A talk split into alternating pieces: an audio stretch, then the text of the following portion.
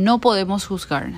Cada conciencia llevará un proceso único, porque el aprendizaje a pesar de toda la información será adquirido de manera permitida por su entidad dueña. Podrá crecer veloz o despacio, acercarse más o incluso alejarse inevitablemente conforme la guía de las entidades para el cumplimiento de contratos y planes. Y es perfecto en su proceso porque yace en la singularidad.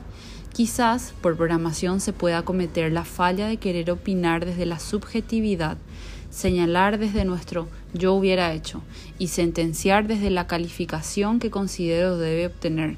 Sin embargo, así debe ser, es su proceso, es su individualidad. Debemos aprender donde lo escrito guiado por las entidades está para evolucionar al ritmo que deba ser y no de como nosotros deseamos que sea. Discernimiento de Alejandra Suárez.